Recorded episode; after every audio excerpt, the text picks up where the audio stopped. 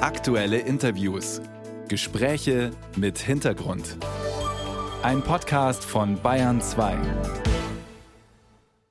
Patientenverfügungen. Darum geht es jetzt gerade bei uns. Wir haben eben schon gehört, Online-Portale sind da vielleicht nicht die besten Ratgeber. Aber es gibt kostenfreie Formulare zum Ausdrucken. Die Medizinanwältin Tanja Unger aus der Kanzlei von Wolfgang Putz, den Sie im Beitrag gehört haben, empfiehlt die Broschüre des Bayerischen Justizministeriums. Die ist im CH Beck Verlag erschienen und wurde eben aktualisiert. Man kann sie im Buchhandel auch kaufen. Der Titel Vorsorgen für Alter, Krankheit und Sterben. Im Notizbuch Gespräch erklärt Tanja Unger, was diese Vorlage von anderen unterscheidet. Der große Vorteil und vielleicht auch der große Unterschied zu anderen ist einfach die hohe Expertise, die dahinter steckt. Also man muss sich einfach vor Augen führen, es gibt diese Broschüre jetzt in der 19. Auflage. Seit mittlerweile rund 20 Jahren existiert eine Kommission aus Experten verschiedener Fachrichtungen, die ihr Know-how dort einbringen. Da sind Palliativmediziner, Medizinethiker, Rechtsanwälte, Betreuungsrechtler, Sozialpädagogen und die alle arbeiten kontinuierlich an den Texten. Wenn zum Beispiel eine neue Rechtsprechung irgendwelche neuen Anforderungen stellt, setzt sich das, das Gremium wieder zusammen und prüft, ob irgendwelche Änderungen notwendig sind. Also damit wirklich das, was man da ausfüllt, hieb- und stichfest ist. Richtig. Jetzt nehmen wir mal an, man hat die alte Ausgabe, jetzt ist die neue erschienen. Muss man alles neu machen? Nein.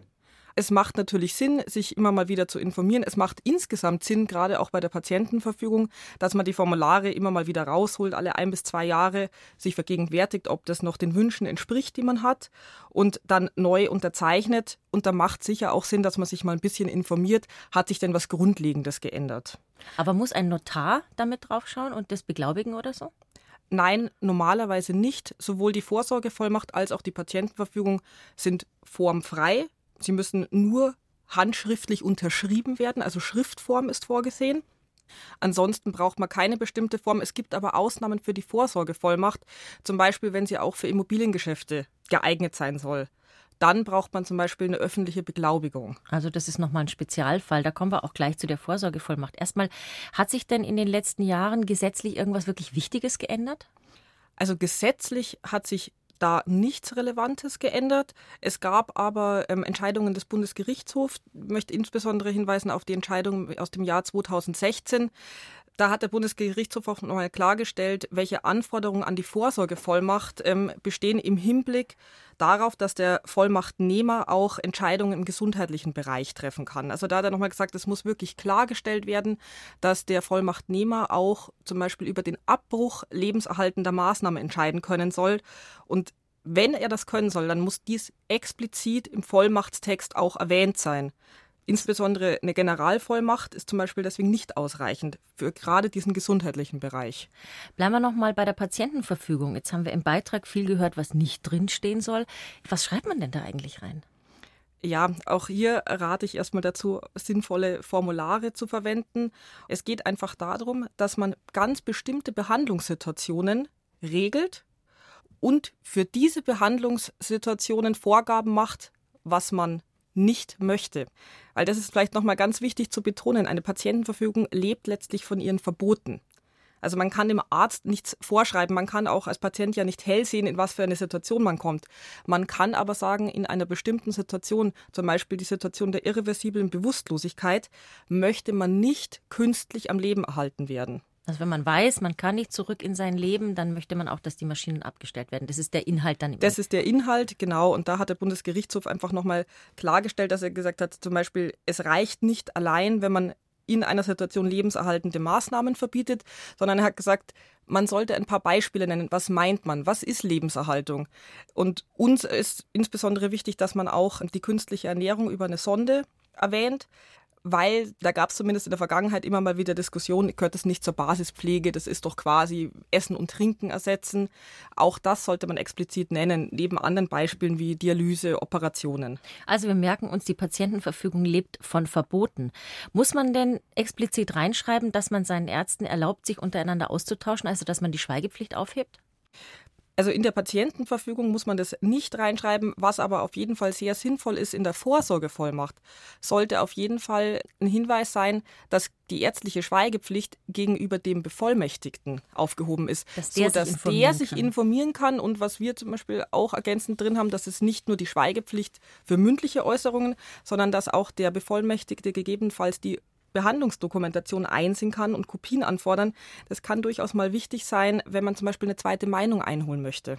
Jetzt haben Sie schon ganz oft diese Vorsorgevollmacht erwähnt. Es gibt in diesem Formularbündel dann auch noch die Betreuungsverfügung, Betreuungsvollmacht. Was ist denn der Unterschied? Es ist so, wenn jemand nicht mehr für sich selber entscheiden kann, dann muss er im Rechtsverkehr vertreten werden. Wenn er niemanden selber bestimmt hat, dann würde er einen rechtlichen Betreuer bekommen. Das ist eine vom Gericht eingesetzte Person, die auch der Kontrolle des Gerichts unterliegt. Der Gesetzgeber hat aber entschieden, im Hinblick auf das Selbstbestimmungsrecht des Einzelnen, wenn sich jemand selber jemanden aussucht und diesem eine Vorsorgevollmacht erteilt, dann hat das Vorrang. Also da können Sie selber eine Person Ihres Vertrauens aussuchen. Bei einer Betreuungsverfügung ist es so, wenn Sie eine Vollmacht haben, brauchen sie die an sich nicht. Also beides braucht man eigentlich nicht. Beides braucht man nicht. Es kann aber mal sinnvoll sein, beispielsweise ein altes Ehepaar, die nur sich haben. Die haben keine Kinder, keine anderen Angehörigen, keine näheren Freunde oder Verwandte. Die bevollmächtigen sich gegenseitig.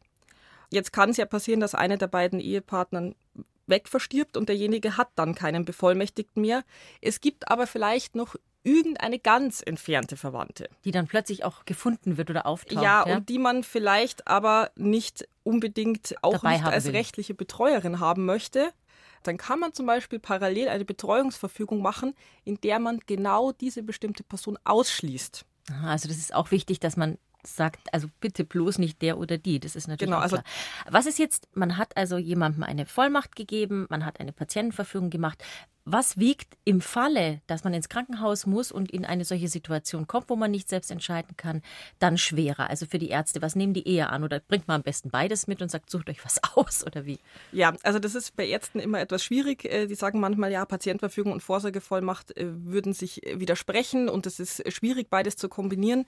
Das resultiert daraus, dass Ärzte manchmal diese beiden Instrumente einfach überhaupt nicht richtig verstehen, sondern es ist so, in einer Patientenverfügung regelt man für den Fall, wenn man selber nicht mehr entscheiden kann, vorausverfügt, was man in bestimmten Behandlungssituationen möchte oder insbesondere eben nicht, nicht möchte. möchte.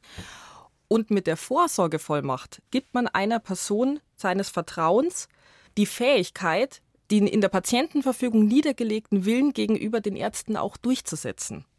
Ganz wichtig, der Vorsorgebevollmächtigte trifft keine eigene Entscheidung. Es geht nicht darum, wie sieht er die Behandlung, was wünscht er, sondern es geht immer darum, was möchte der, der die Patientenverfügung und die Vorsorgevollmacht ausgestellt hat.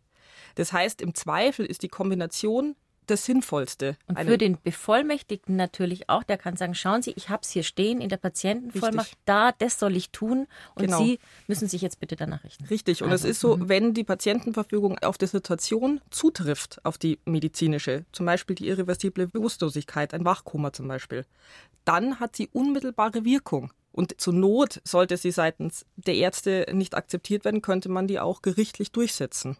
Jetzt geben Eltern gerne solche Vollmachten ihren Kindern. Wie ist es denn andersrum? Sollten gerade junge Kinder, die vielleicht gerade so volljährig geworden sind und noch nicht so ganz so richtig im Leben stehen, ihre Eltern bevollmächtigen?